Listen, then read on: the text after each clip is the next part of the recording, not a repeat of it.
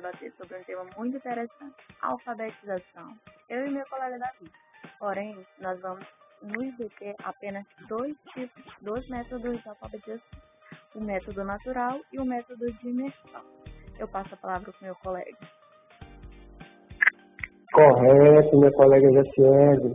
Então, como minha colega Jaciele falou, né, nós vamos falar de dois métodos, é, dois métodos que são métodos analíticos, né? E dentro deles, repetindo, né, é o natural e o método de imersão. Eu vou tentar fazer um, um resumo assim, do que seria o método natural e tra trazer de alguma forma uma exemplificação para ver que fica um pouco claro do que se trata. Então, o método natural de alfabetização ele é uma proposta construtivista, né? Considera a educação e, e o aprendizado processos formados pelos próprios alunos. Isso é interessante, nós temos aqui uma aprendizagem significativa, né? É bem legal isso, porque esse método ele visa o aluno como protagonista do processo de aprendizagem. Sim? Ele tem a imagem do aluno, a, a realidade do aluno é, como, como, digamos assim, como um né, para essa aprendizagem se fazer dentro do ambiente escolar. E ele também, né, se você está no método natural, ele, ele vem né, como auxílio aos profissionais da educação, mostrando outras maneiras de se educar, considerando a personalidade e a particularidade de cada aluno. Bacana, né, velho? O método dele vai considera a, realidade, né, a, a contextualização, a vivência do aluno, né? E, e, é bacana porque ele não se faz só pelo meio, entende? Porque quando ele vai levar em consideração a personalidade, a característica, o caráter do aluno, e é isso que vai ser posto em consideração antes de se trabalhar o método.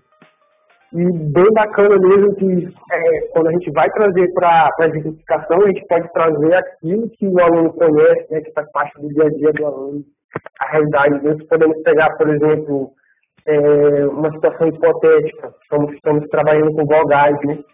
considerando que os alunos já têm um pré-conhecimento sobre as vogais, e vogais de vão um pouco mais além. E a gente pode trazer algumas brincadeiras, né, que são, digamos assim, do conhecimento dos alunos que estão sendo, é, como eu posso dizer, participantes daquele fazer educacional naquele momento. E nós podemos trazer, por exemplo, algumas brincadeiras como roda bandeira, é, tacobol, é, amarelinha.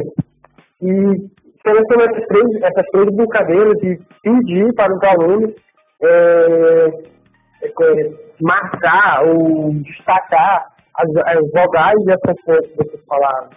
Primeiramente só as vogais, depois que, que, que eles identificarem as vogais, né, parte daí fazendo uma reflexão sobre, né, e depois nós pedimos para eles identificar a, consoante. Então, isso é o legal desse método, desse método natural, porque ele parte dessa espontaneidade, né? A gente vai considerar que o aluno conhece, né? Para estar tá, tá, é, posteriormente adquirindo um conhecimento científico, entende? E, nesse caso, é, visando a alfabetização do aluno. Então, é, é para dar continuidade, deu uma oportunidade para a Jaciane estar explicando um pouco do método de imersão. O método de imersão, ele segue os princípios do método natural, porém, a diferença maior é como o professor vai lidar com o método, pois o método, ele explora o conhecimento prévio da criança, os aspectos sociais, ambientais, emocionais. Um exemplo seria o professor perguntar para o aluno se o aluno tem animal de estimação. O aluno vai ter que um cachorro. E o professor perguntar e o aluno responder. O professor vai escrever a palavra cachorro. O aluno vai visualizar a palavra. Logo após, o professor pode perguntar o que, que o cachorro faz. O cachorro late. E o aluno vai, vai e o professor vai escrever a frase que o aluno vai visualizar a frase. Esse método, ele parte do todo, no caso da palavra. Ele não vai ser do método da silabação, vai ser a partir das sílabas, mas da palavra, do todo, do completo. A partir do conhecimento prévio do aluno. E aí eu finalizo agradecendo meu amigo Obrigado, meu amigo, por essa oportunidade. A gente pode ter oportunidade de estar fazendo essas discussões. Eu espero que a galera tenha gostado do nosso podcast, eu sei que carinho. Um abraço, valeu.